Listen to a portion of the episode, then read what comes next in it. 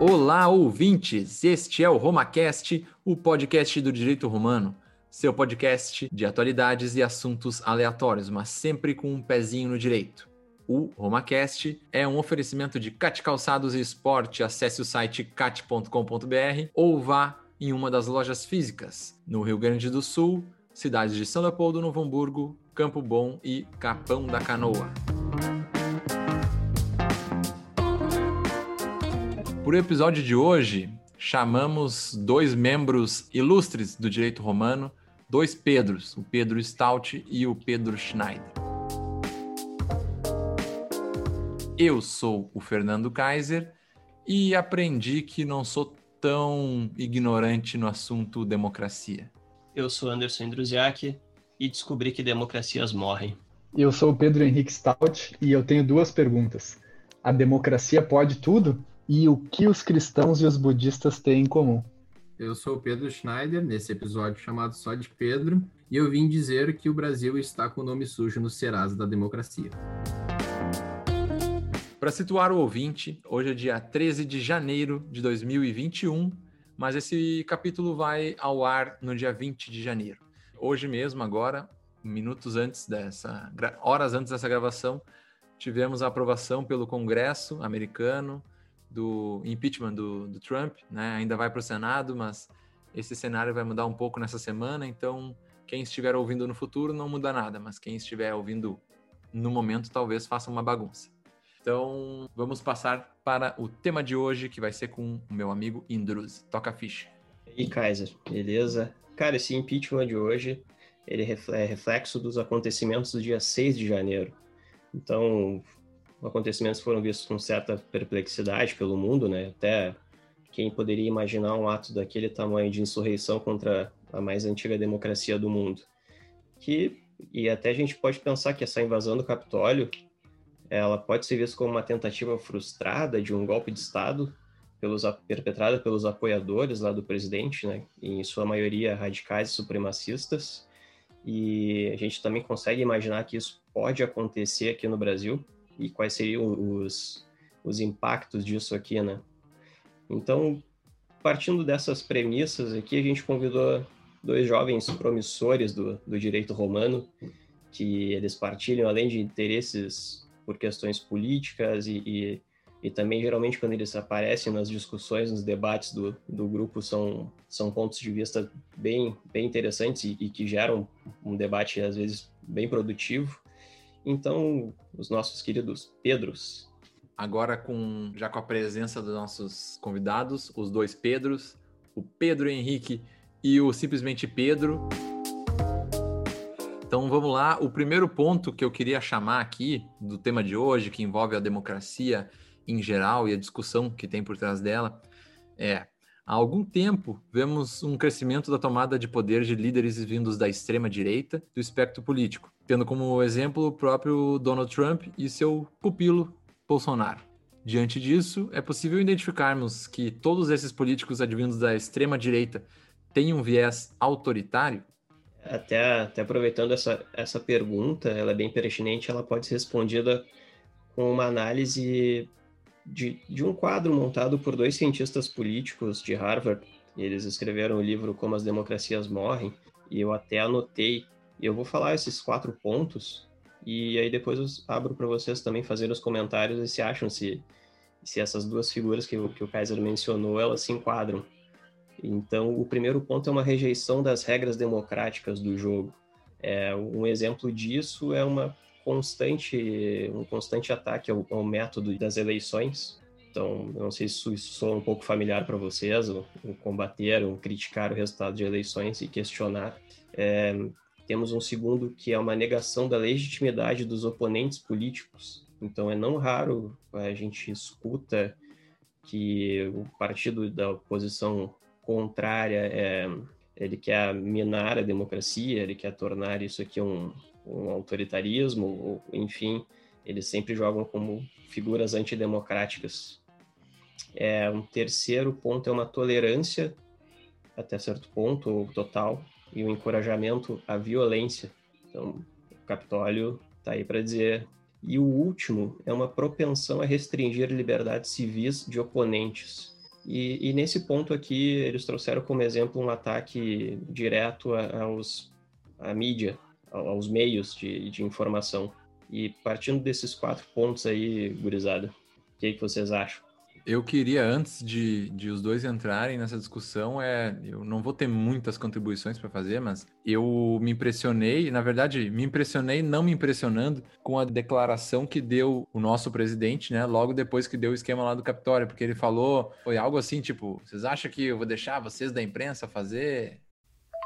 Então lá, né, o pessoal votou e potencializaram o voto pelos Correios por causa da tal da pandemia e houve gente lá que votou três, quatro vezes, mortos votaram, foi uma festa lá. Ninguém pode negar isso daí. E aqui no Brasil, se tivermos o voto eletrônico em 22, vai ser a mesma coisa. A fraude existe, daí a imprensa vai falar sem prova e diz que a fraude existe. Eu não vou responder esses canalhas da imprensa mais, tá certo? Eu só fui eleito porque tive muito voto em 18. Então já deu a letrinha de que aqui pode, pode acontecer o mesmo e, e vendo o que a gente viu esse ano e tal, dá para acreditar que pode ser até pior, né? Na verdade, ele avisou, né? Deixou, deixou a gente alerta.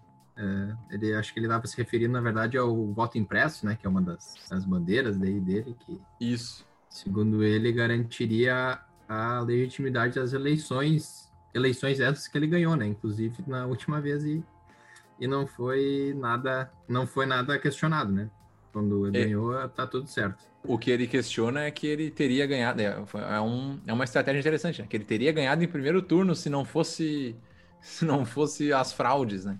Então ele ganhou e ainda alega que foi roubado, apesar de ter ganhado. Então é uma estratégia no mínimo inteligente. Um, bom, eu vou primeiramente abordar esse, essa questão que tu, vocês trouxeram na pergunta aí do, desse fenômeno de, de governos de extrema direita aí que estão tomando conta uh, em vários países do mundo. E, e sim, todos eles, uh, uh, na minha opinião, têm um, um, viés autoritário. Isso é um fenômeno mundial, na verdade. A gente consegue ver várias, várias situações onde se coloca. já colocou os dois ali, o Trump e o, e o Bolsonaro são, são dois exemplos. Um, lá na Europa a gente tem o, o, o, Orbán na Hungria, o Erdogan na Turquia também são outros exemplos. Na Itália nós tínhamos Salvini até pouco. Então isso na verdade é um fenômeno mundial que, bom, acho que se a gente fosse discutir os fatores que levaram a ele, a gente vai ter mais um episódio para isso. Também tem a, tem a questão da, da Polônia, né? Tem um extremismo lá bem, mas bem radical mesmo, cassação de direitos civis e, e enfim, é uma situação que estoa do que a gente costuma ver, né? Tu, por ser um Indruziak, né, um polonês, e receber até piadinhas de Segunda Guerra, tu acompanha a Polônia mais de perto por causa disso ou simplesmente tu entende a mesma coisa que a gente? Não, eu sei tanto quanto vocês. A coisa eu só ah, então. acompanho pela mídia e pelo Twitter, né? Então, tamo tranquilo. Eu, eu já fui, né? Não sei se tu já visitou tua, tua pátria, tua pátria de nascença. Eu já fui para Polônia, já fui para Cracóvia e para Varsóvia. E foi muito massa, cara. Ah, eu gosto bastante. Eu me, na verdade, o pessoal achava que eu era polonês, né? Por esse, esse biotipo meio, meio alemãozão, assim, meio branco. Eu, quando eu dizia que eu não era polonês, que eu era brasileiro, aí sim que eles olhavam, me chamavam de mentiroso. Mas eu gostei sim. bastante, baita país, cara, muito, muito legal lá. É, até, até da Polônia, e quando tinha falado ali do dilema das redes, é, tem, tem um filme polonês também, que é Rede de Ódio. Tava no Netflix, na Netflix. Eu assisti. Cara, o bagulho é louco. É bom? Cara, é, é bom, é bom, mas é tenso, assim, tu vê que eu... ele mostra até o limite, né, que vai. É, porque uhum. eu ouvi gente falando sobre esse filme, e eu ouvi um comentário de uma pessoa que disse que estava com uma expectativa muito alta, que o filme é legal, mas que não era tão legal. Mas até deixei de ver, já teve um momento que eu pensei em ver e acabei não vendo por causa disso. Mas agora com a tua recomendação, eu com certeza vou assistir. Eu, eu olhei sim. E ali a gente pode pegar até o gancho, uh, que na verdade aquele método, tipo de método que se utiliza, ele é um, uma característica bem marcante de, justamente desses governos autoritários que surgiram aí ao redor do mundo, né? Essa, como é que a gente pode dizer, essa dominação e utilização das redes sociais para difundir fake news e, e, e, conseguir ter os seus resultados eleitorais aí, né? Não, é, é exatamente. E até puxando um pouquinho adentrando mesmo na, nos Estados Unidos, esse tipo de comportamento que a gente pôde ver agora no dia 6, que basicamente foi o limite, foi o, o estouro, né, a última cartada ali, é, ele não foi de agora, então é algo que começou já faz uns 30 anos, mais de 30 anos, na verdade. Começou no final dos anos 70 e foi com a eleição de um congressista lá, que era chamado Newt Gingrich. Parece o nome de, de personagem do, do, Harry Potter, né? Mas Isso. ele é. Nome de, é... de meridiano e de e vilão e do Harry bruxo. Potter. É, e de bruxo. É, mas na verdade é um trouxa, né? Era um republicano conservador, então ele placou uma nova forma de fazer política. Então era basicamente tudo pelo poder e independente. Então ele rasgou, começou a, a quebrar algumas regras não escritas que existem no, na democracia americana, que era de reserva institucional e de tolerância mútua. Basicamente era um, um respeito que havia entre os, os partidos e a forma de fazer política. E, e isso, então ele colocou essa semente e começou a colher frutos agora, né? Então, todos os novos integrantes do Partido Republicano que, que, que já tinham uma mentalidade dessa, eles foram se unindo a esse, essa ala mais extremista do partido, e foi essa ala mais extremista que, que apoiou a todo momento Donald Trump. Então, não causa surpresa esse tipo de situação. Eu estava ouvindo no logo depois ali que rolou a invasão do Capitólio e tal, que os analistas que eu estava ouvindo, não sei lá onde que era, mas eles falavam que representava muito uma, uma ruptura, praticamente, entre o Partido Republicano e o, e o Trumpismo, né? Os apoiadores do Trump e os republicanos. Meio que dividiu ali, ah, quem, quem é contra isso que ele está fazendo, né? Os republicanos já não estavam mais tão a favor dele. Mas provavelmente é tipo, uma parcela, né? Uma parcela dos republicanos deve ser a, a favor dessa, dessa história dele mas também teve essa ruptura, né? Então não tem essa. Não é todo mundo igual lá. Né? É uma questão de se enxergar atualmente se enxergam como inimigos mortais e, e, isso foi pelo menos do que eu li esse tipo essa sensação esse sentimento essa forma como eles lidavam isso foi antes da guerra civil inclusive lá em 1994 esse então, vou... esse livro Indrosi que tu trouxe aí do como as democracias morrem é, tem a maioria desses governos aí inclusive eles é, inclusive os o nosso e o Trump, eles quase gabaritam ali, na verdade, que o que o, os autores colocam. Eu queria aproveitar e puxar um pouco, então, já que a pergunta do Indruzi foi sobre se esses líderes, surgindo principalmente vindo da extrema-direita, seriam líderes autoritários que se enquadrariam nesse quadro trazido pelo livro e puxar um pouco para a nossa situação aqui, né? Porque, claro, é importante a gente analisar o panorama mundial, mas é muito importante a gente conseguir ver o que está acontecendo dentro do nosso país, né? Porque às vezes a gente consegue ver melhor e fazer uma análise mais crítica com o que está de fora, tendo uma perspectiva de fora da situação, mas o que está acontecendo aqui dentro também está dentro disso aí. E respondo que sim, que o, o, aqui a gente vive sob um governo que tem muitos traços de autoritarismo, né? Uh, entra também bastante nessa discussão vocês disseram o poder do, do, hoje das redes sociais e a forma como são utilizadas, como são mal utilizadas, né? E isso é muito influenciado pelo governo, né, pelo nosso governo, porque uma das características até que o Druziak falou, a restrição de liberdades civis, né? E dentro da restrição dessas liberdades civis, uma das mais importantes é a liberdade de, de imprensa, liberdade de, de manifestação. E o nosso governo, ele hoje, ele embora não restrinja oficialmente, não adote medidas que cessem a imprensa ou coisas do tipo, ele ataca a imprensa a todo tempo. E essa é uma conduta que ela é terminantemente contrária, oposta a uma democracia sólida, né?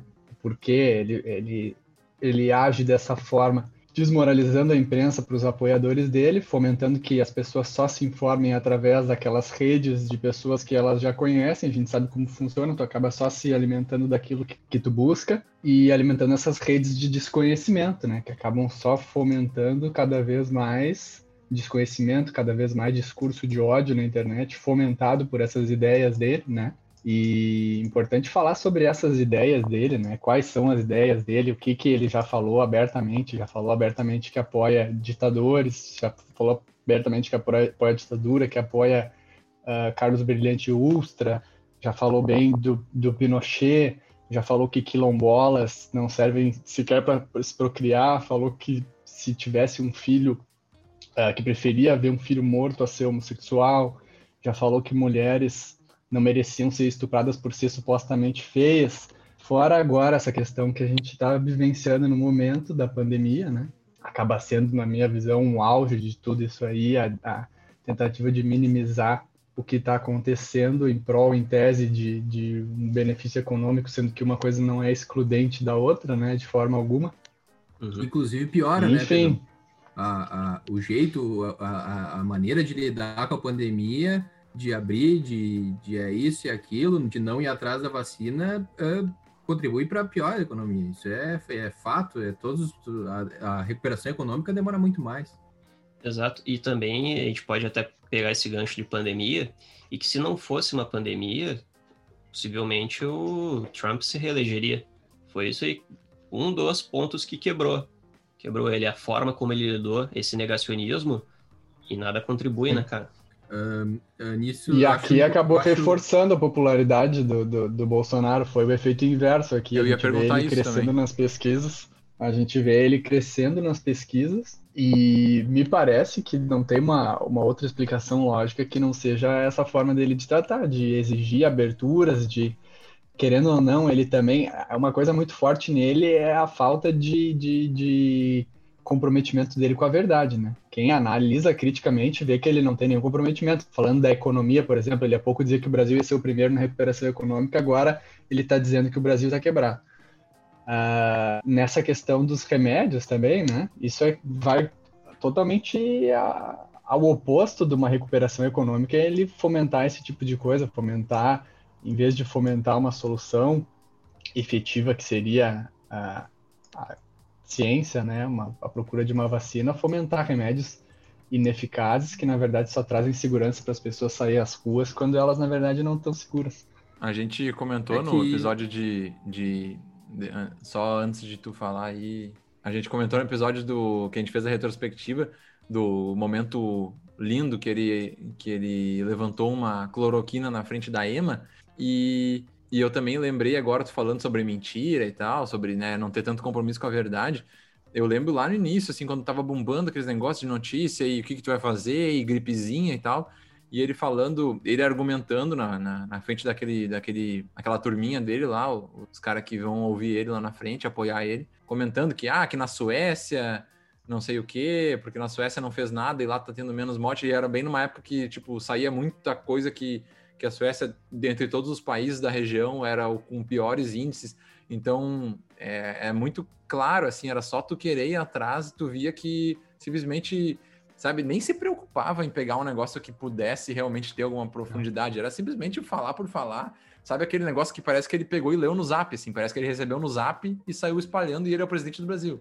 E essa é falta que... de comprometimento com a verdade, ela é um dos pontos mais marcantes de, de, do autoritarismo, né? Que a, gente, que a gente acaba vendo. E ele reforça isso em muitas outras situações. Eu ia, eu ia mesmo dizer que apesar de algumas críticas até que eu tenho a, a, ao livro ali do Como as Democracias Morrem, que acho que ali até é natural que se faça isso, mas a visão que eles, eles trazem sobre a democracia ela é, ela é muito estado dos Estados Unidos, assim, ela, ela, esquece um pouco as particularidades que podem ter nos outros lugares. Então, na verdade, aquilo ali tu serve como um guia, mas não como um padrão absoluto. Mas Exatamente. tem inúmeras uh, características que uh, naturalmente se encaixam nos governos. E isso que o, que o, o Pedro Henrique estava comentando, do, da, da, falta de comprometimento com, com a verdade, uh, isso no Trump e no Bolsonaro fica muito claro.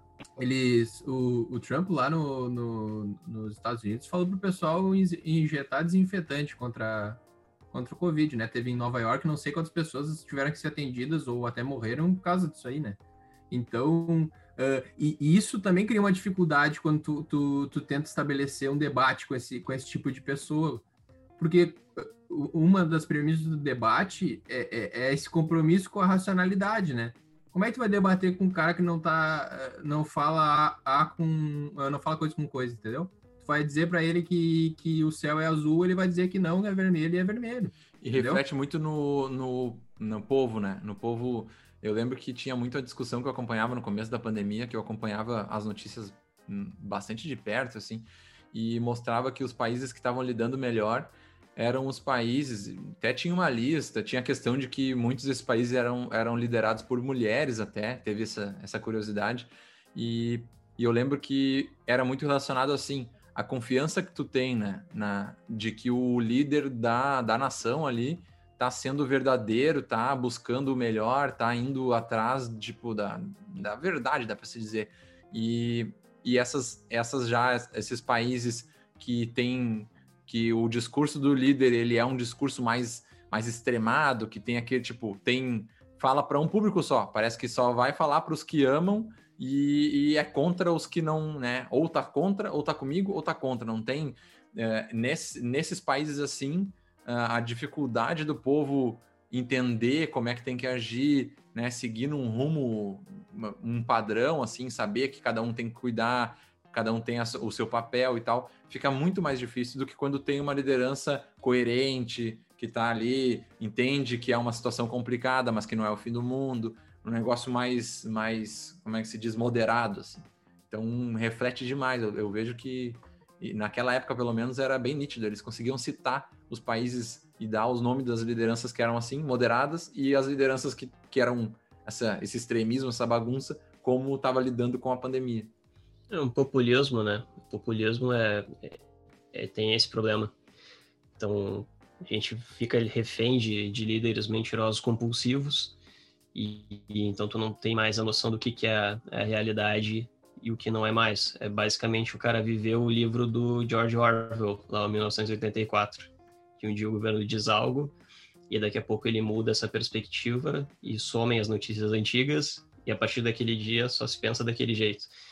Então é muito difícil tu, tu conseguir viver num, num, momento de tanta instabilidade assim. E isso não é, pelo menos aqui no Brasil, não é novidade, né?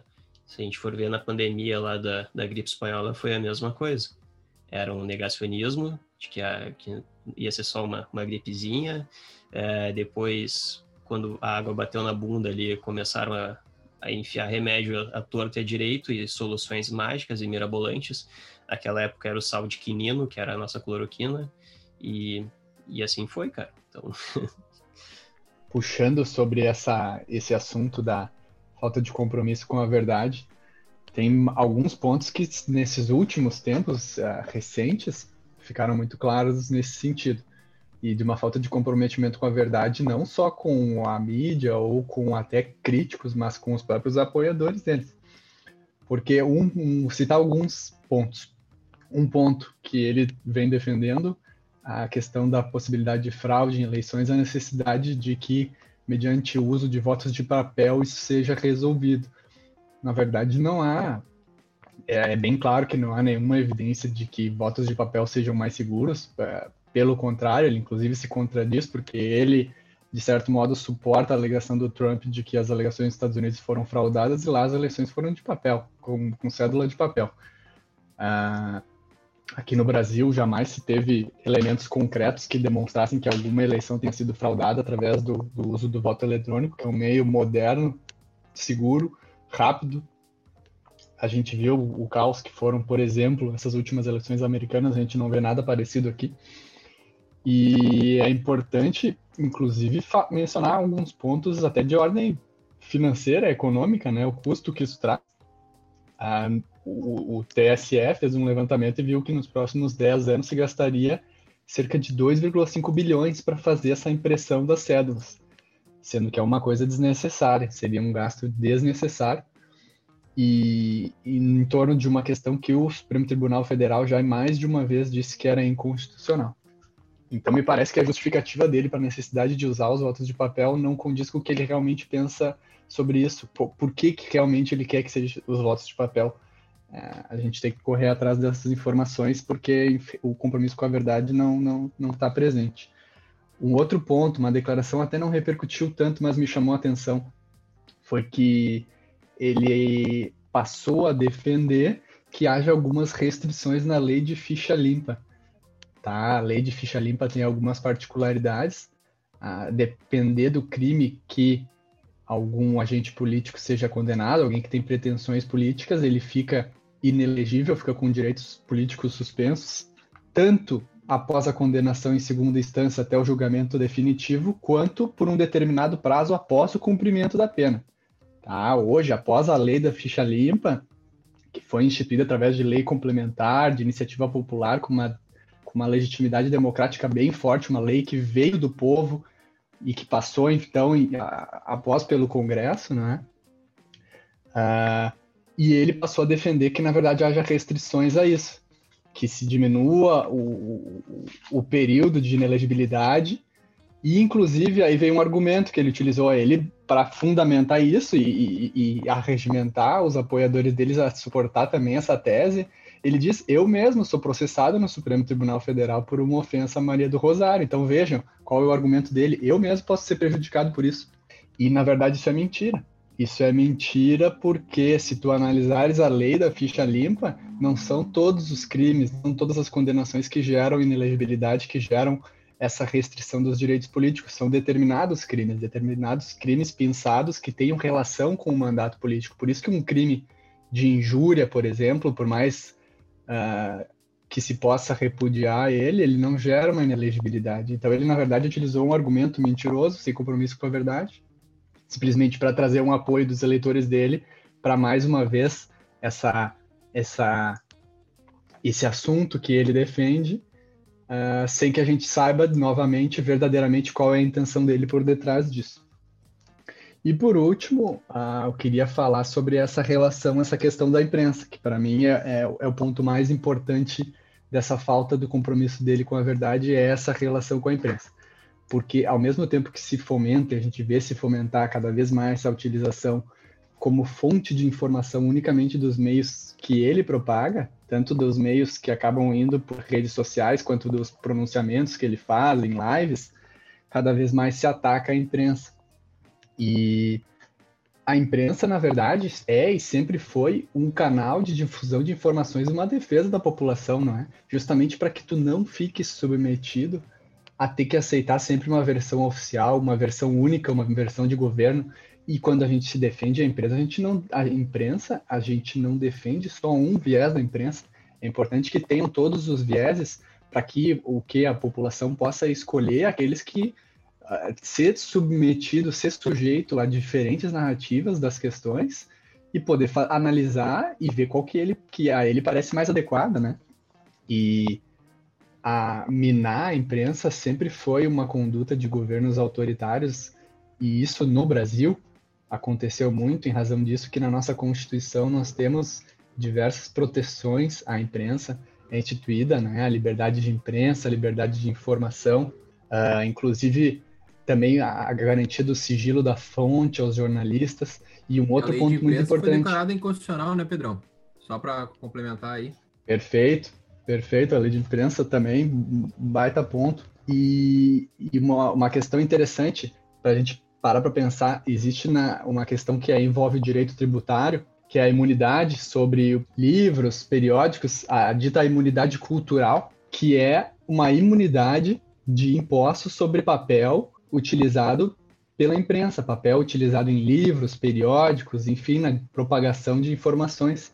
E isso se deu muito porque no Brasil, em tempos outros, em tempos de governos mais assumidamente autoritários, uma forma de tentar calar os opositores era instituir tributos fortes sobre a imprensa. Então, em razão disso, a nossa Constituição, nossa Carta Política assegura garantias à imprensa, tra traz inclusive uma imunidade tributária à imprensa, né, para que ela tenha liberdade, possa subsidiar a população de informações, possa trazer pontos de vista diferentes que não só uma única narrativa do governante. Complementando aí o que o, que o Pedro falou agora, essa questão, acho que, a gente trouxe da, da verdade, do compromisso com a, com a realidade, assim, dos fatos, é uma coisa que eu acho que, que tem que ser levada muito em conta uh, e ela é essencial para a democracia, né?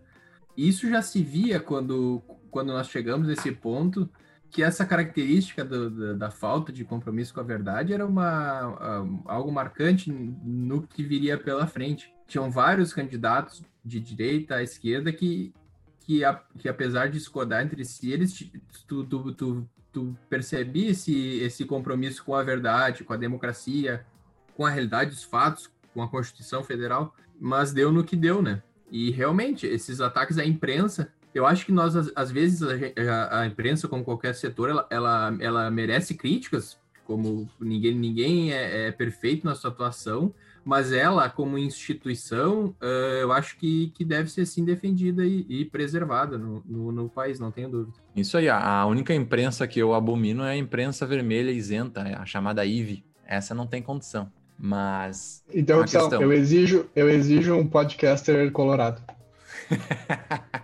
mas esse, eh, todos esses pontos que vocês puxaram aí, agora no, no, a partir até do penúltimo ponto que o, que o Pedro Henrique estava falando ali, é, e o último também, é, só para a gente complementar, porque a gente tinha elencado aqui como um segundo ponto do, do roteiro, era o episódio recente no Capitólio, a gente colocou assim, episódio recente no, no Capitólio, Congresso norte-americano, se ocorresse no Brasil, e há indícios de que ocorrerá, dada a fragilidade e juventude da nossa democracia, frearíamos ou viveríamos um novo golpe? Esse ponto a gente, a gente elencou, agora o Indruzi vai comentar alguma coisa sobre isso, mas é, ele, ele passa por vários dos pontos que a gente já, já recém mencionou, né? Esse é um ponto que ele que traz bastante reflexão, porque a gente tem um histórico já de, de golpes de Estado aqui, e não, não só, né, cara? São sucessivos, e a nossa Constituição atualmente ela tem que 33 anos. Então a gente pode dizer que 33 anos de democracia, uma democracia super jovem, e, e dado ao, a essas bravatas, essas seguidas falas antidemocráticas, é possível sim pensar que aqui a gente teria, uma, um, se tivesse um episódio como aquele, o resultado aqui seria muito perigoso, muito nocivo, principalmente porque teria um apoio muito grande, né? É, talvez aqui a gente tenha uma visão totalmente diferente, porque nós temos a mesma idade ou menos que a, que a nossa Constituição. Mas a grande maioria de eleitores ainda é viveu o período do regime militar e tem uma outra visão. Então, é, eu, eu, eu vejo que é possível isso acontecer aqui se tiver um episódio parecido com aquele. Eu não sei vocês aí, eu acho que é um cenário bem complexo e que vai, vai depender de inúmeros fatores, mas eu acho que tu acerta, Andrews, enquanto tu disse que o Brasil é um país autoritário, o Brasil é um país conservador, a, a história do Brasil é assim. É, as motivações e, e, e situações que levaram a cada golpe, elas meio que se repetem na nossa história, porque for olhar quem está hoje e quem estava naquela época, são as mesmas pessoas. Então, essa, esse tipo de, de semelhança nos assusta um pouco, né? Mas eu acho que, que realmente isso vai ser um, é um problema, né? Até porque, como a gente falou no, no início aí do episódio, ele deixou avisado, né?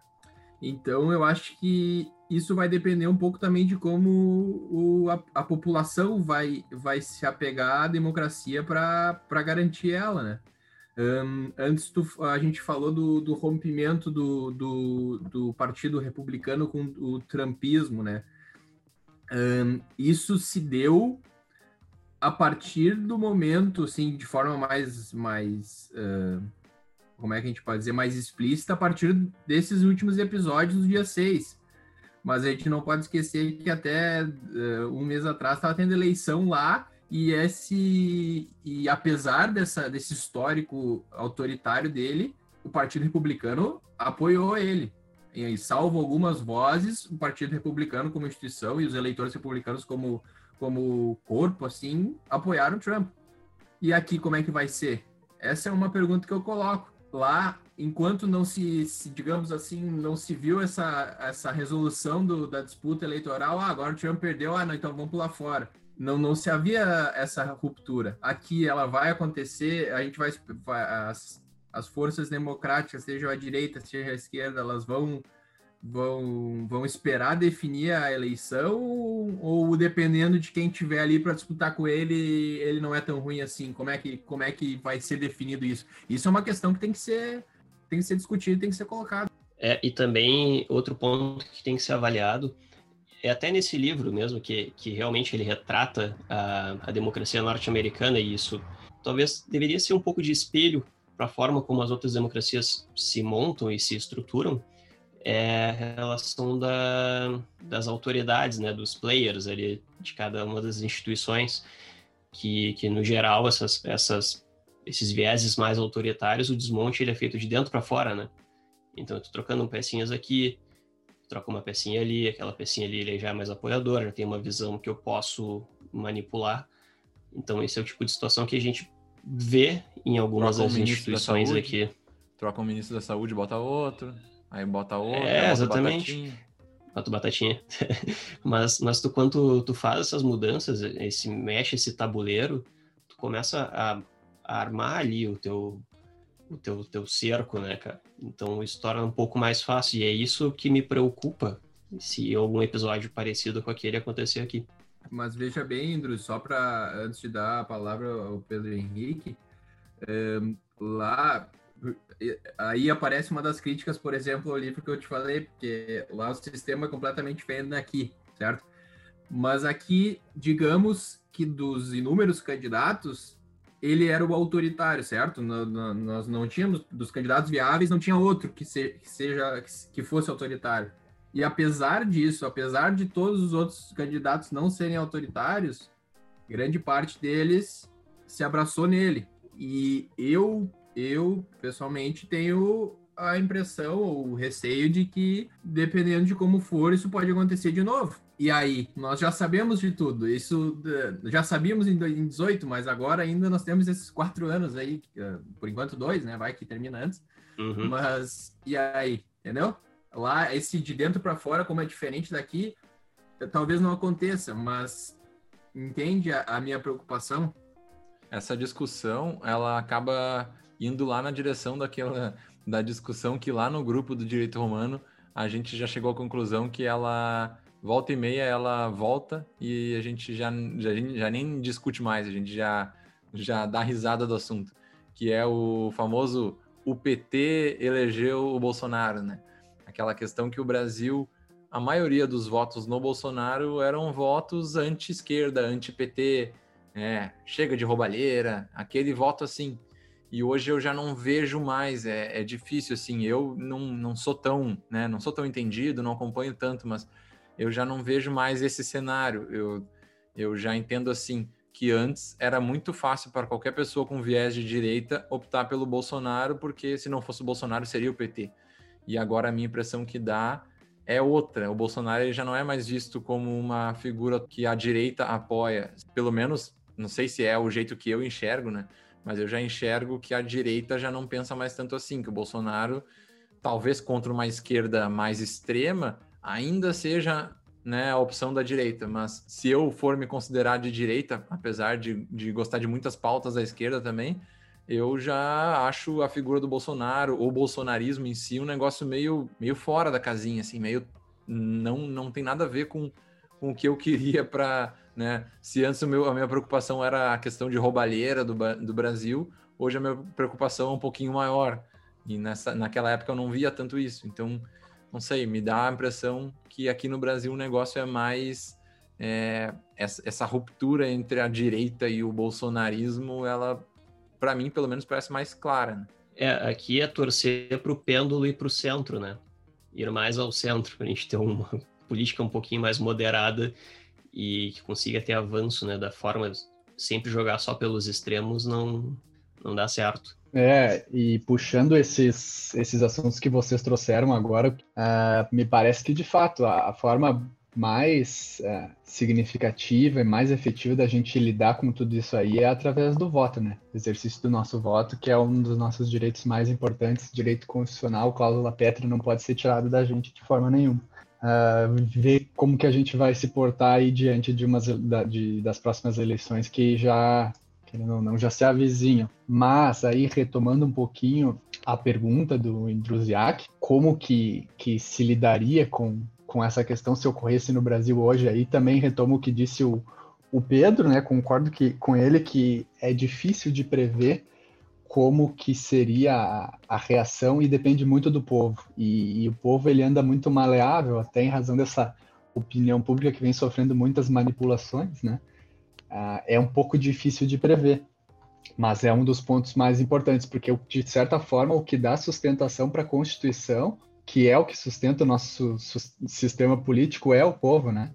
Se diz que nós vivemos num, numa, num sistema de supremacia constitucional, que o que é o que prevalece, o que é o Supremo não é nem o poder judiciário, nem o poder executivo, nem o poder legislativo. É a Constituição que está no centro, que dita a, a forma dos outros, o que submete os outros poderes. E o que sustenta essa supremacia constitucional são duas coisas: uma, a rigidez, as cláusulas pétreas, aquilo em que a gente não pode mexer, e a outra coisa é o que o Daniel Sarmento, autor de quem eu gosto muito, chama de sentimento constitucional, né? que é uma coisa que a gente vê em outros países. Nos Estados Unidos eles têm isso muito forte, talvez um pouco até demais, mas é um, uma coisa que a gente não tem aqui no Brasil. Um sentimento constitucional, um apego pela nossa Constituição, pela defesa da nossa Constituição. Como que o nosso povo se manifestaria diante de uma tentativa de, de golpe de Estado como essa? Não vou tentar palpitar, porque também acho que é uma, uma incógnita. E, mas trago um outro fator muito importante, que é também a postura dos militares, né? Muitos já estão atribuindo essa, esse insucesso aí da, desse pretenso golpe, dessa pretensa, não sei descrever o que foi essa situação estranha que aconteceu, se daria diante de uma ausência de apoio de militares, né? E é um ponto muito importante, a gente sabe quando se trata de, de poderes no Estado, até porque um judiciário diante do, de um poder tomado de fato por militares, ele não consegue fazer nada, do que vale uma ordem do judiciário, uma ordem do STF, uma ordem do Congresso, se os poderes estão tomados e fechados, né, não vale de nada. Como se comportaria o, as nossas forças armadas? E parece que talvez não, não nos ajuda, né? Dá, dá medo o histórico de atleta hum. deles aí. É. E parece que uh, o nosso governo vem se cercando cada vez mais e buscando apoio nessa ala. Então, talvez aí seja um ponto que, concordando com, com o que diz o Indruzi, que seria possivelmente mais propenso que uma tentativa como essa desse certo por aqui do que por lá, onde eles têm uh, uma democracia sólida, eles têm um regime político, uma constituição vigente desde do século XVIII, né? E tem um sistema já muito mais consolidado. Pedrão, tu falou agora do sentimento constitucional, tu quer sentimento constitucional maior que o do presidente? Ele falou esses tempos que a Constituição era ele. Tu quer um amor próprio maior, maior que esse ainda? É impressionante, é, né? E, e, tu falou agora do... Ele achou que ele era o Rei Sol, né? O Luís XIV lá, em francês. Mas enfim, o, tu falou agora do Daniel Sarmento e, e é de um texto que tu vai provavelmente aprofundar logo mais e eu vou só pensar uma frase aqui que me chamou a atenção e é justamente isso. Tu falou agora do, do povo, como o povo se comporta. Uh, vamos lá, então. E quando a sociedade elege representantes dessas ideologias, é pouco provável que ela reaja caso tais políticos, uma vez instalados no poder, violem barbaramente os direitos fundamentais ou destruam as instituições e as estruturas da democracia, rasgando a Constituição. Afinal, já se sabia de antemão que eles pretendiam agir assim, dessa forma, quando chegassem ao poder. E é exatamente o que, que eu, eu, eu, eu falei antes e é o que se viu. Já se sabia de antemão que era assim. Esses uh, movimentos antidemocráticos, eles não, não, não, não caem do nada, eles não surgem do nada. Um Já parênteses via... bem curtinho, bem curtinho. O texto do Sarmento foi escrito antes das eleições. Só um parênteses, por favor. Sim, sim. Continua, Pedro.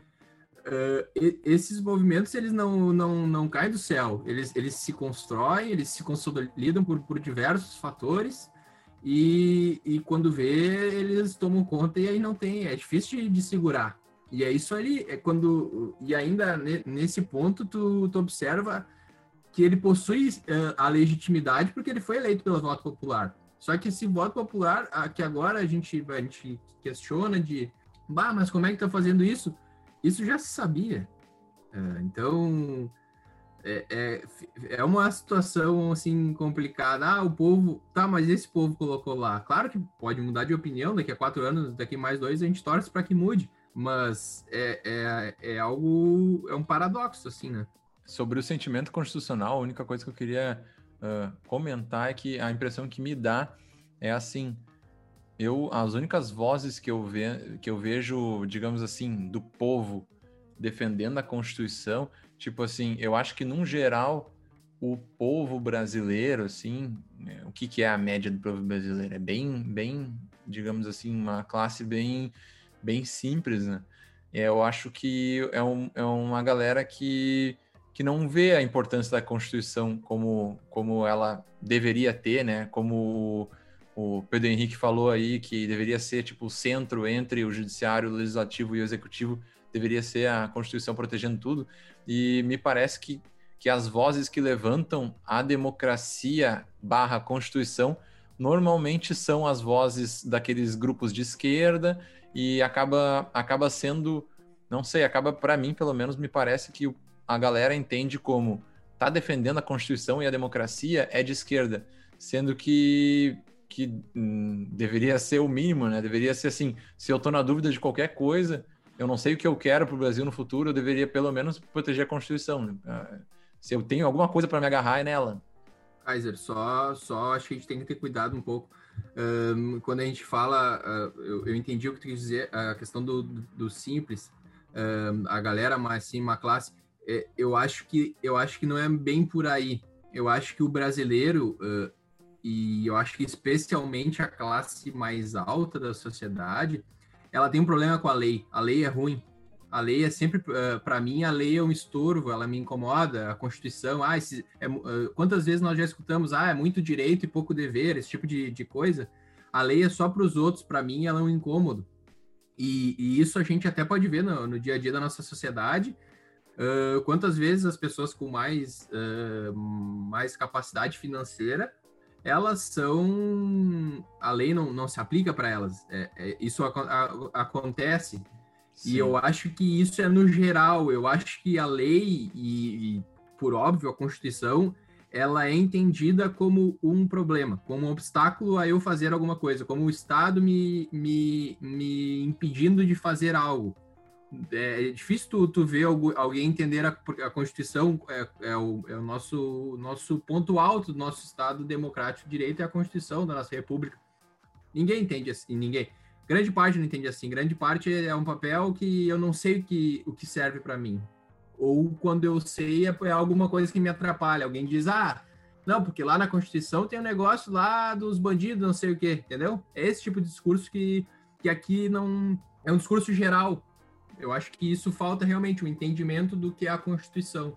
Sim, a impressão que me dá sempre é que a Constituição ela né, demorou para a gente conseguir ela e tal, chegar na, na Constituição de 88 ali, e a impressão que me dá é foi, foi difícil chegar nela, quando chegou, confirmou tal, ela ficou vigente e, e ela estipulou muito, ela foi uma Constituição boa, digamos assim, ela, ela estipulou muita muitas bases assim, e me parece que a tendência é ela, como é que eu posso dizer isso? Ela chegou no ponto mais razoável e a partir dela uh, tudo que é mudado, tudo que é uma briga para mudar, para não dá para dizer que é tudo, né? Mas a tendência é, é serem restringidos alguns direitos, digamos assim, se é, a flexibilização ela tende muito mais para o lado de acabar com, com certos direitos fundamentais do que de aumentar eles, né? Parece que a flexibilização, ela sempre... Então, quanto mais forte a, a, a democracia, a Constituição fosse, me parece que, que ela seria mais forte para né, não, não tomar tanta... não ser flexibilizada, não ser eh, levada como algo leve, como algo... Ah, isso aí é só mexer. É, é, o, é o papo que eu, pelo menos, eu sinto quando quando o nosso presidente vem com isso assim, ah, mas isso aí é porque eu sou a Constituição, eu sou, eu sou o Brasil, eu sou direitos fundamentais esses que querem restringir que sequer são concretizados, né? Isso a gente tem que ter que a grande parte dos direitos, direitos fundamentais previstos na Constituição não chegam a, a, imensa parte da população brasileira, né? Sim, sim. E o ponto, o ponto que a gente queria mencionar agora que seria até a parte, o último ponto, né, que a gente elencou só 13 e o debate era bem aberto sobre isso, era basicamente isso. Quais mecanismos temos para conter avanços anti, antidemocráticos perpetrados por líderes eleitos, freios e contrapesos, seria esse papo. E aí seria sobre a, a democracia militante. Se eu não sei até se o, se o Pedro Henrique quer dar uma. Se ele quer dar uma aprofundada agora nesse ponto. Sobre formas, mecanismos que se tenha para conter avanços antidemocráticos perpetrados por líderes eleitos, a gente está falando justamente sobre isso, né? A gente está falando justamente sobre isso, que é a Constituição. É o centro do nosso ordenamento jurídico, é o que prevalece, é a supremacia constitucional no nosso ordenamento jurídico, e ela está tá aí justamente para isso, né? Ela faz parte da democracia, ah, o papel do judiciário, né, como defensor principal da Constituição, não que os outros poderes também não interpretem e não defendam a Constituição, mas o judiciário, em tese, tem a última palavra, digamos, há quem discorde, mas uh, que, que, que diga que deve haver mais diálogo interinstitucional, mas o judiciário é quem, em tese, está aí para defender a nossa Constituição e para estabelecer até mesmo limites da democracia, né? E quando o poder judiciário, ele muitas vezes afasta a medida dos outros poderes, em porque foram contrários à Constituição, isso não significa que seja uma medida antidemocrática, muitas vezes pelo contrário, porque o Poder Judiciário ele também tem uma parcela, uh, o, porque o Poder Judiciário ele também tem uma importância muito grande no, na nossa democracia, porque democracia não é só a vontade da maioria, democracia uh, se fala que democracia ela tem em tese dois sentidos, ela tem um sentido formal o sentido formal da democracia é simplesmente tu seguir as regras do jogo, né? Os líderes serem eleitos por voto e isso é democracia formal. Mas existe um outro conceito de democracia substancial. Né? Existe um conceito de democracia material. Existe um conceito de que democracia, né? então não é só tu respeitar as regras do jogo, é tu defender direitos fundamentais, tu defender direitos humanos. É, é o povo que ele tem que votar, mas ele também tem, tem que estar informado sobre em quem ele está votando, não é? A, a Carta Democrática Interamericana é um documento muito interessante, elaborado no âmbito da OEA, da Organização das Nações Unidas, que fala muito sobre isso, tá? No cenário, principalmente da América, uh, envolvendo basicamente a, a América Latina de que para que a democracia seja efetivamente desenvolvida e funcione no nosso continente é necessário não só que se respeite as regras do jogo, que haja eleição com votos. A gente já viu muitas vezes na história que eleição com votos não basta para que sejam, né, para que as eleições sejam limpas. É necessário que que haja desenvolvimento social, que haja educação, que as eleições sejam limpas, né, que haja controle das eleições. Então, e o, o judiciário tem um papel muito relevante também nisso aí Aí, retornando um pouquinho sobre a questão dos limites, uh, as maiorias elas não podem fazer tudo. E aí tem uma, uma frase muito interessante do Luiz Roberto Barroso falando sobre isso. Uh, ele diz: a democracia não é apenas a circunstância formal do governo da maioria. Ela também tem, tem também uma dimensão substantiva que envolve a proteção dos direitos fundamentais de todos inclusive e sobretudo das minorias. É por essa razão que, se houver oito cristãos e dois budistas em uma sala, os oito cristãos não podem deliberar jogar os budistas pela janela. As maiorias não podem tudo. Eu acho que esse é um ponto fundamental da discussão sobre a democracia. Será que esses avanços autoritários também não decorrem dessa excessiva formalização da democracia e também uh, esse desmonte da democracia uh, material, porque essa a desigualdade, a, esse retrocesso social que a gente está vendo, ele com certeza favorece esse tipo de discurso autoritário. Tem um livro chamado O Precariado, que é escrito por um autor inglês, o Guy Standing, que ele fala que o precariado como uma classe social em formação, que seria o proletariado precário, na verdade, né? Ele fala sobre essas relações de trabalho. E ele fala que essas pessoas são, sobretudo, inseguras, mas inseguras em direitos, inseguras em relações de trabalho, em formar uma identidade no trabalho. E esse, esse, essa parcela da sociedade que saiu desses empregos, que tinham, davam a elas uma certa estabilidade socioeconômica, elas, como elas perderam isso e elas não conseguem encontrar esse lugar na sociedade, elas têm uma tendência em acatar e se verem identificadas com esses discursos autoritários. E, na verdade, é o que a gente consegue ver hoje.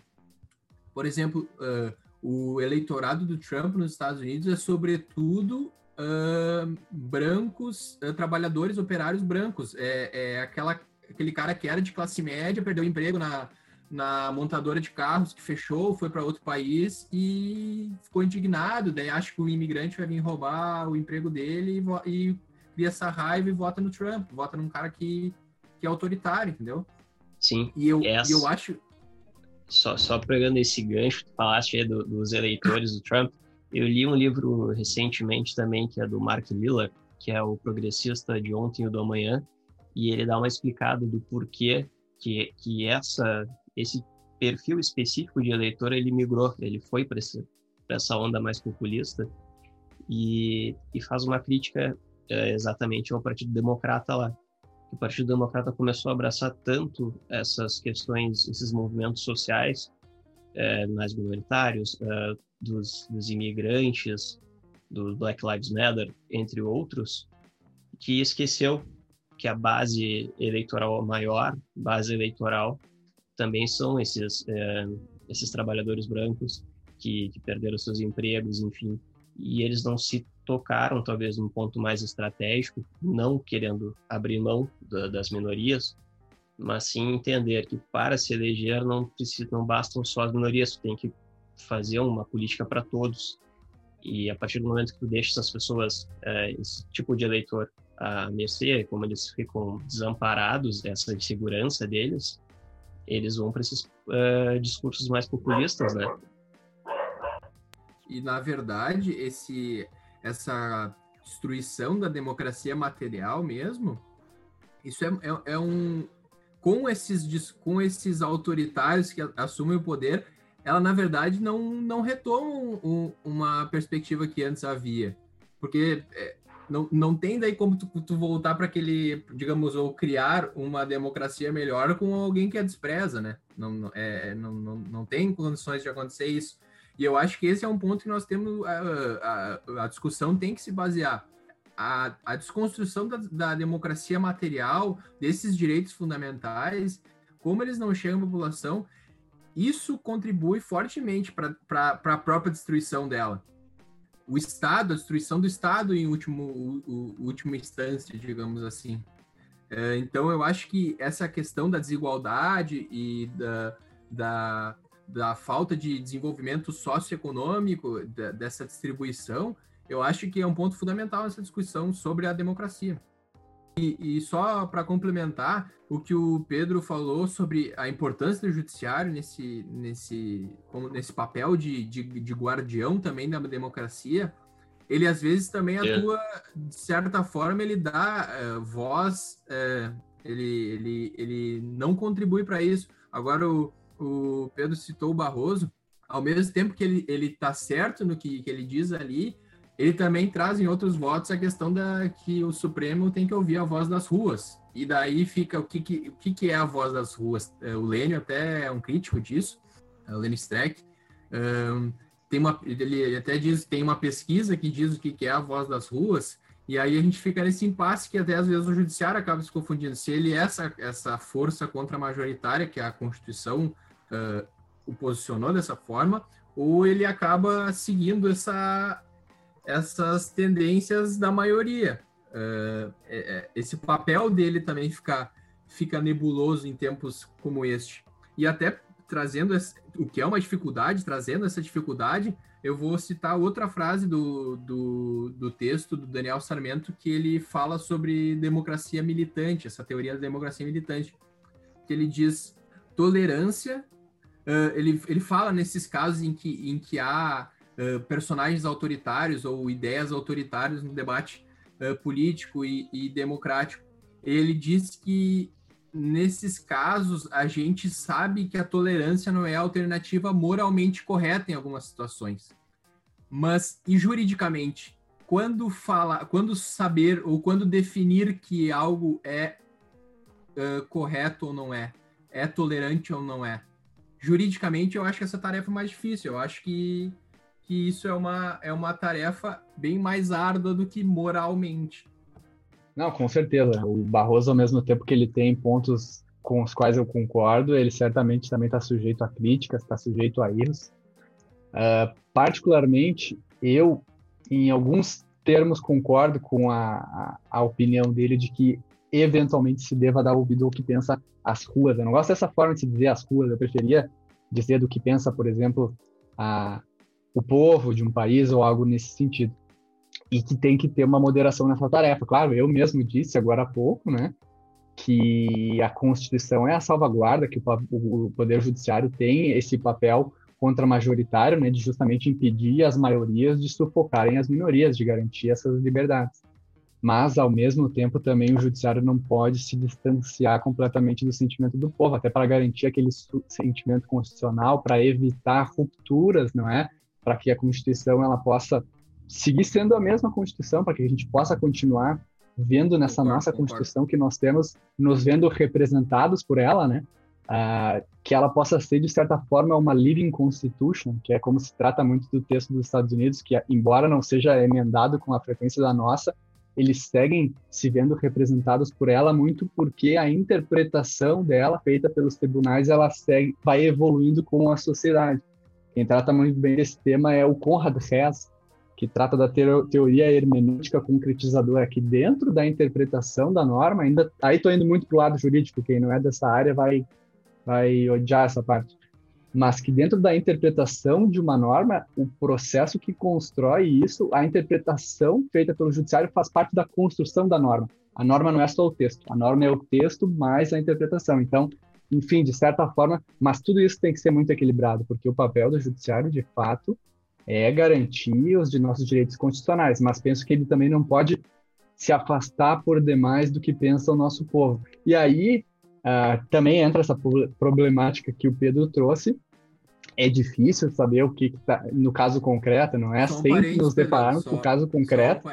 mais do que crítico, o meu objetivo com a frase ele não foi criticar a A ou B, foi, foi justamente problematizar para a gente ver como essa tarefa do direito é difícil numa situação dessa. Perfeito, perfeito. Com certeza, uma tarefa muito difícil, porque às vezes lidando com casos concretos, né, a gente muitas vezes não sabe quando que se passa de um limite, quando que se deve ouvir, quando que não se deve ouvir, porque isso é tarefa do intérprete, né?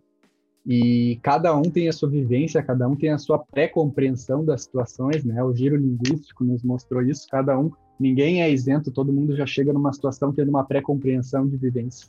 Mas enfim, retomando para o tema aí que vocês falaram do, do texto do Daniel Sarmento, né, que é o encaminhei para vocês porque tem tudo a ver com democracia, tem tudo a ver com a nossa essa situação que a gente vive, que é o texto que está disponível no site J, é o texto Democracia Militante e a Candidatura de Bolsonaro.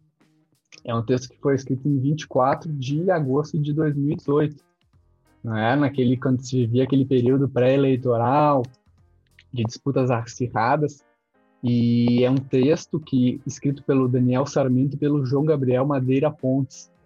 Uh, eu sou um fã, confesso, do Daniel Sarmento, gosto muito do trabalho dele, um, dos maiores constitucionalistas do país, na minha opinião. E o texto ele traça, trata justamente do tema que a gente está falando, que é como que pode, uh, como que as instituições democráticas podem se defender de avanços autoritários, né? E o que, que ele trata dessa teoria, que é a democracia militante. O que é a democracia militante? A teoria da democracia militante é uma teoria desenvolvida na Alemanha em 1937, ainda né, no período da, da, da Alemanha nazista, por, pelo constitucionalista Karl Loewenstein. Uh, e é uma teoria que, inclusive, influenciou a elaboração da lei fundamental, da lei de Bonn, da, Constituição da Alemanha, que diz o quê? Uh, tem uma frase que ilustra bem essa teoria.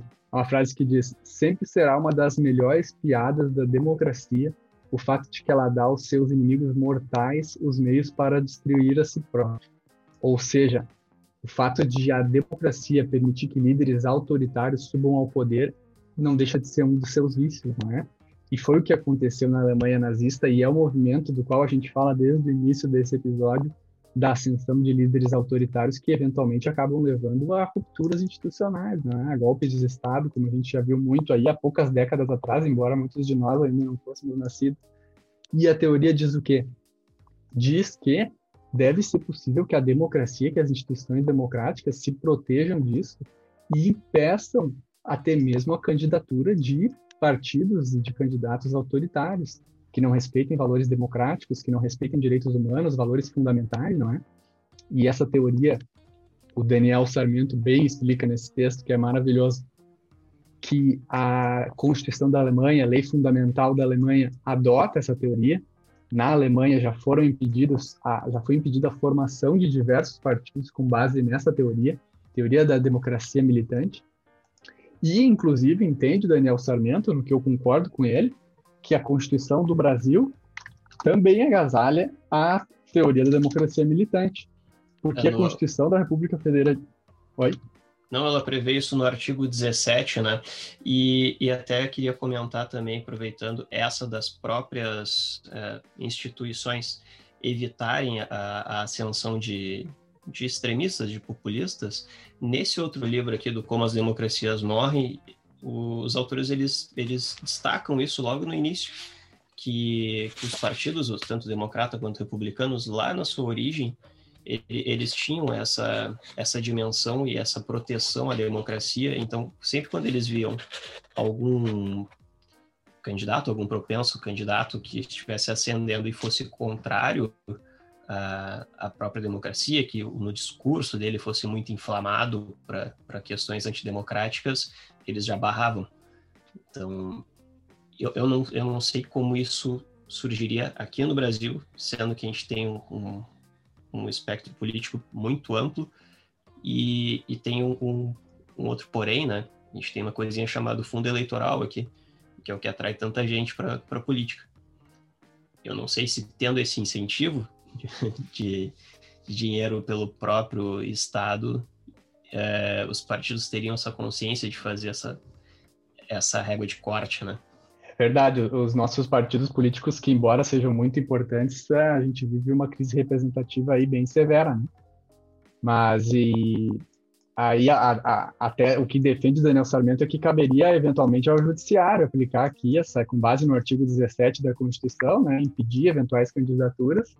Mas aí volta a questão que o Pedro antes levantou de como delimitar isso, né? Quando que poderia ou não o judiciário impedir uma candidatura ou impedir um registro de um partido, não é? Quando que isso seria uma medida extremamente ativista e quando que seria uma medida correta, né? É muito difícil de fazer esse filtro, não é? A gente é, mesmo de uma, uma oportunidade poderia ser barrada uma candidatura de alguém que efetivamente fosse, como me parece que é o Bolsonaro, um líder autoritário, um líder não é que vai fazer muito mal para o país, que pode eventualmente suscitar e levantar uma, uma ruptura institucional, mas em outro momento, com um judiciário favorável a determinado candidato, isso pode ser utilizado para barrar uma candidatura de alguém que simplesmente seja um oposicionista desse, desse do governo que está instaurado.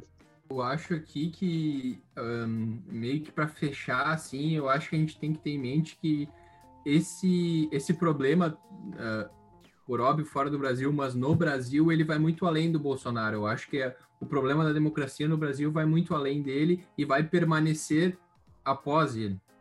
O Brasil ele tem muitas arestas uh, históricas relativas à democracia que precisam ser reparadas, né? Tem muitos pontos que ficaram pelo caminho que, que não foram resolvidos e, e foram criando essa bola de neve que está explodindo aí na nossa frente. Ele, na verdade, o Brasil tem uma, uma dívida democrática, bem dizer, se a gente puder definir assim. Então, a gente tem que ter em mente, é, quando chegar a hora, assim, digamos, o que, que as instituições de Estado, as organizações políticas, uh, a população vai estar disposta a ceder e se comprometer pela democracia. Esse é o ponto. Quando chegar a hora, nós, o que que essas instituições, essas organizações o que cada um vai estar disposto a ceder dentro das suas convicções em nome da democracia. Acho que isso é um, é um ponto de futuro, um ponto que a gente vai ter que pensar para o futuro.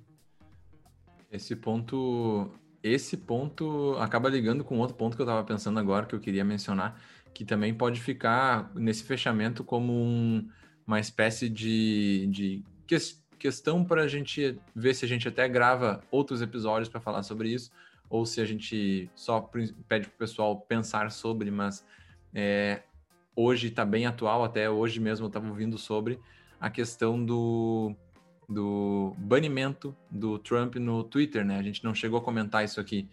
E essa questão, assim, até que, até que ponto as instituições brasileiras estão dispostas a, a barrar né, até uma, uma figura de, um, de uma, uma liderança autoritária, assim, e até que ponto que empresas privadas podem fazer isso, né?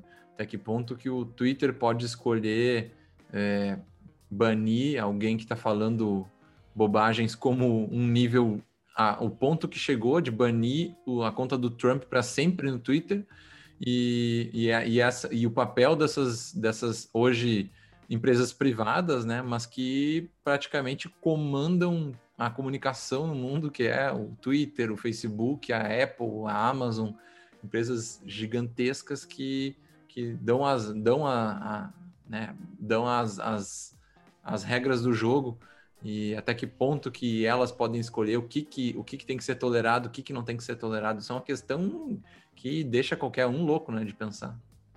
Sim, não, isso com certeza vale ter um episódio próprio, porque esse tipo de comportamento ele, ele gera aquela reflexão do paradoxo de Popper, né? Até que ponto nós temos que tolerar os intolerantes? Então, esse é um, é um, é um ponto que vale sim a gente fazer um episódio depois sobre isso, talvez até com, com os Pedros, que eu acho que vai ser uma discussão bem, bem interessante e dá para a gente aprofundar um pouco mais. Mas, mas fica essa reflexão, né? Até que ponto, até qual é o limite da, da liberdade de expressão. Que... E, e claro que tem que haver freios, eu não acho que se possa dizer qualquer coisa sobre qualquer coisa, não é? Como diz o, o Lênin também, mas se a gente não, às vezes, tem algumas reticências para quanto a, ao judiciário fazer esse filtro, quem dirá quanto a Facebook ou Instagram fazer esse filtro, né? Não é que não devam ser feitos, deve haver filtros, uh, mas é uma questão interessantíssima, né? Qual é a legitimidade que essas instituições têm para censurar? E, e como a gente está surgindo aqui, a gente está discutindo e teria muitos outros, instrumentos existem para fazer esse tipo de, de contrapeso aos avanços autoritários. A Constituição está aí, as instituições estão aí, eu acho que às vezes falta uh, uma maior atuação por parte delas e também daí retomando um pouco daquela questão do, sentimento, do sentimento, sentimento constitucional. Isso. Também eu acho que esse também é um ponto fundamental. Acho que o, o, essa vontade não, não basta vir somente dessas instituições em separado dos poderes, se ela não vier do povo. O povo também tem que acatar isso e ter isso como um mantra, a democracia como um mantra. Um, eu acho que, que essa vai ser uma discussão, se eu espero né, que o podcast tenha vida longa aí, e perto de 22 talvez voltemos a conversar sobre isso, o que, que, o que cada um está fazendo naquele momento pra, pela democracia, o que, que essas instituições e organizações que a gente está conversando estão fazendo, o que, que cada um cedeu. Em, um, de um ponto de vista pessoal, eu em 2018 a gente viu o que muita gente cedeu em nome de tirar o partido que estava há tanto tempo no poder, certo? E em 22, o que cada será que essas mesmas pessoas vão ceder em nome da democracia?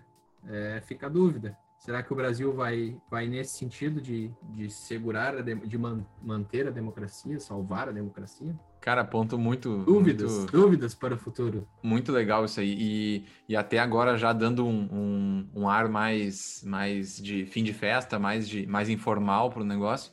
É, teve, a gente teve uma discussão muito pesada e técnica, muito massa, mas assim, até o, o isso que tu falou agora, é, na questão do, do podcast, né? Tomara que ele dure até lá para a gente conversar sobre.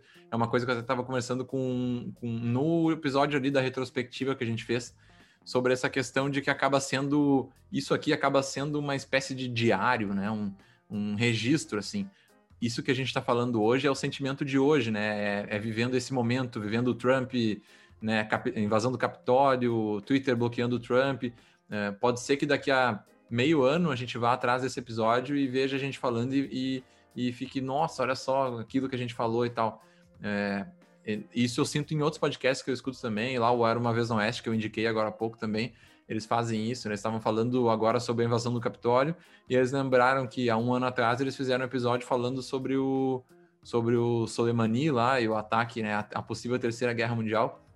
Então Então fica esse né, a vontade que dá de, de fazer o podcast aqui, de chamar o pessoal e fazer essas conversas, também é nesse sentido que acaba sendo uma espécie de terapia para nós, que a gente vai, a gente se instiga a pesquisar e falar sobre esses assuntos, e a gente pode ali na frente, é um, é um negócio que eu sempre falo, acaba sendo é, para a eternidade, né? Para enquanto durar a internet vai estar disponível e a gente pode, pode acessar quando a gente quiser mostrar para os nossos filhos, para os nossos netos, a gente falando lá em 2021, no início de 2021 sobre Bolsonaro, vai estar ali gravado e, e tomara que a gente não esteja falando bobagem. Eu acho que a gente, a gente se puxou. O Macast será o novo Simpsons prevendo do futuro. E, Aí sim. E o, o Kaiser, nessa, acho que justamente isso, eu até aproveitando aí, falar um pouco, uh, isso aí que tu falou é o mais importante, né? Pode ser que as pessoas que nos escutem uh, achem que a gente está falando bobagem, alguns concordem, outros discordem, mas mais ou menos é isso que a gente tenta trazer ali no grupo, né? Depois dessa reformulação que teve, é justamente isso, né? A gente debater, concordar, sobretudo discordar, mas que a gente consiga se desenvolver e evoluir aí, tanto que depois disso aí, dessa tua reformulação aí, surgiram novos integrantes que estavam interessados nessa, nessa vibe que tu estava trazendo, estava propondo, e eu acho que as, as discussões e os debates se tornaram muito mais produtivos lá, inclusive do ponto de vista pessoal para cada um de nós. Oh, show de bola. Esse, essa era a ideia, né? Quando a gente criou aqui o RomaCast, era mais para puxar essa, de, o que a gente chamou de nova fase, e fazer o grupo, que é o grupo, quem está ouvindo só esse episódio, não viu os anteriores e tal, dá, uma explicada, mas o Direito Romano é um grupo de amigos que começou lá em 2012 e a gente era simplesmente um grupo de amigos, homens fechados, da, que veio da faculdade, da Unicinos, aqui no, em São Leopoldo, Rio Grande do Sul, e acabou que, que é um grupo que já tem há bastante tempo, a galera já se conhece há muito tempo, só que a gente ficava só nas nossas conversas entre nós e tal, e muita discussão legal. Isso é uma coisa que a gente já percebia há tempo. Tinha muita discussão legal sobre assuntos importantes, assim como a gente fala muita bobagem também, e, e tudo que é aleatoriedade, né? Futebol, enfim. Mas quando dava umas discussões mais, mais ferrenhas, sempre tinha muita coisa legal. E aí eu, eu ficava me questionando assim, pô, a gente tinha que dar um jeito de, de passar isso adiante, né? De fazer isso, né? Tem, tem eu principalmente quando acompanho outros grupos de WhatsApp assim que eu até fujo deles, mas tem tanta gente falando bobagem hoje em dia, tanto, né, o chamado fake news, assim, dá para dá para resumir em fake news, mas ah, notícia de WhatsApp, gente que só lê manchete, gente que não tá preocupada com até com o compromisso com a verdade que a gente tem falado aí no episódio inteiro, uh, como é importante vozes que ouvem, né, principalmente isso, tu ouvir o outro lado, entender o ponto de vista. Aqui a gente está conversando sobre, né, é, o Pedro, o Pedro Schneider aí fala é a parte da direita, é a parte da esquerda até do grupo, né? A gente, é, em alguns grupos a gente zoa que é o, o, são os comunistas do grupo e tal. Só que o, as discussões que a gente acaba tendo no grupo são muito, muito é, ricas por causa disso, porque tem gente que tem um viés mais que gosta mais da parte da esquerda, das pautas da esquerda, tem gente que gosta mais das pautas da direita, mas, mas isso não impede nem um pouco a conversa, isso isso só deixa a conversa mais rica, o pessoal curte, conversa, às vezes dá uma discussãozinha a mais, mas no final das contas sempre todo mundo evolui assim. Então que siga assim, né? Que siga nessa pegada. Acho que estamos no caminho certo. É isso então, pessoal. Temos um episódio? Temos um belíssimo episódio, né? Diga-se de passagem. Então é isso, pessoal. Temos o episódio, chegamos a essa conclusão. E vamos então para as dicas deste maravilhoso episódio.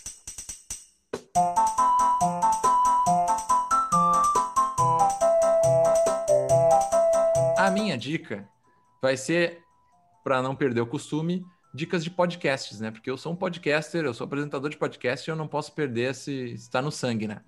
São três que eu vou indicar hoje. Normalmente eu deixo em um ou dois, hoje eu vou indicar três, por quê?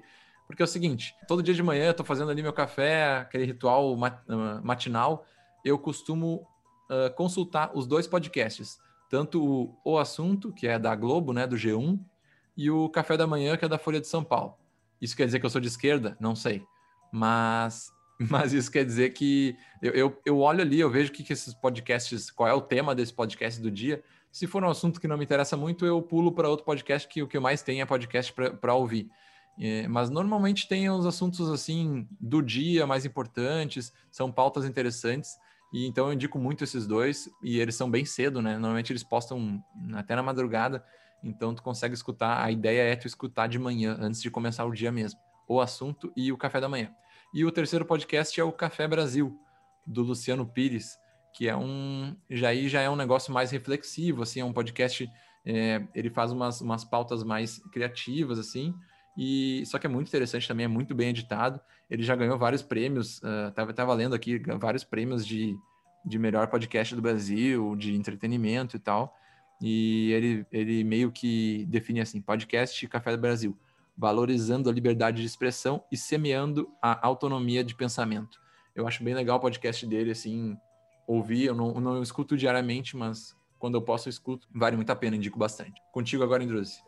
A minha dica, como sempre, eu vou indicar livros, e eu vou indicar dois livros.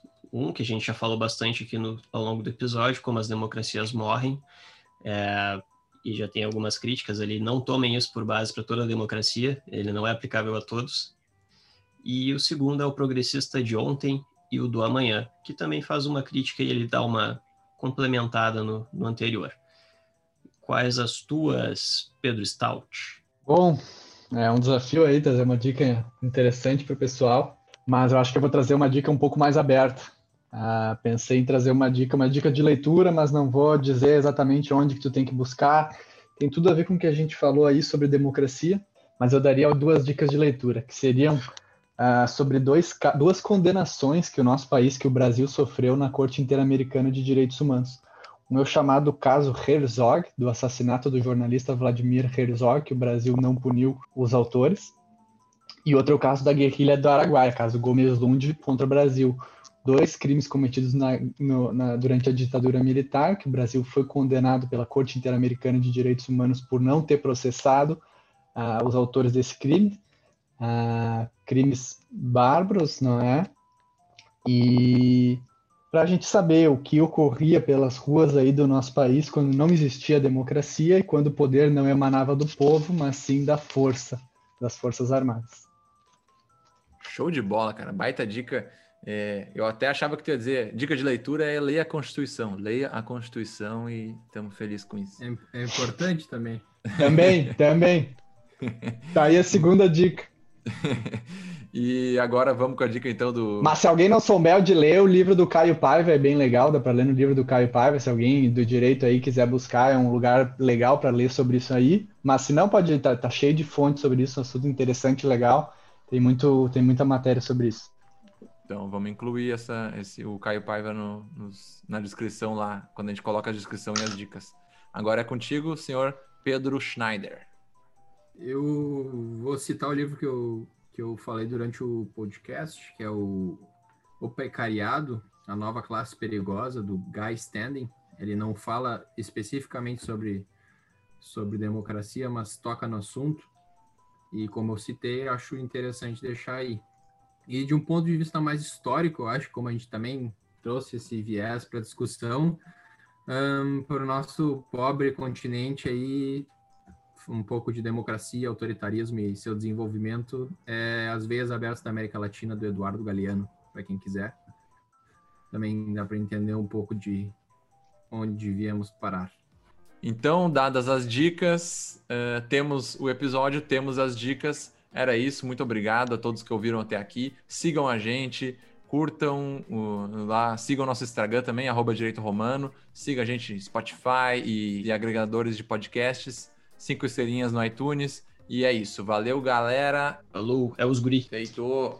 Sempre grato, sempre grato, galera.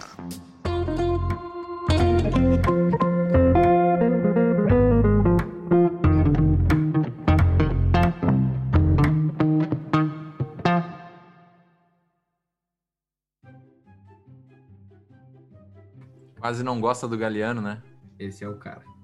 Já leu Futebol, Sol e a Sombra, Galope. Eu li, eu terminei de ler agora, eu li Futebol Sol e Sombra e Cerrado por Motivo de Futebol, que é outro também sobre crônicas ah, dele, que... que fizeram sobre depois então, que ele morreu. Tá muito avançado.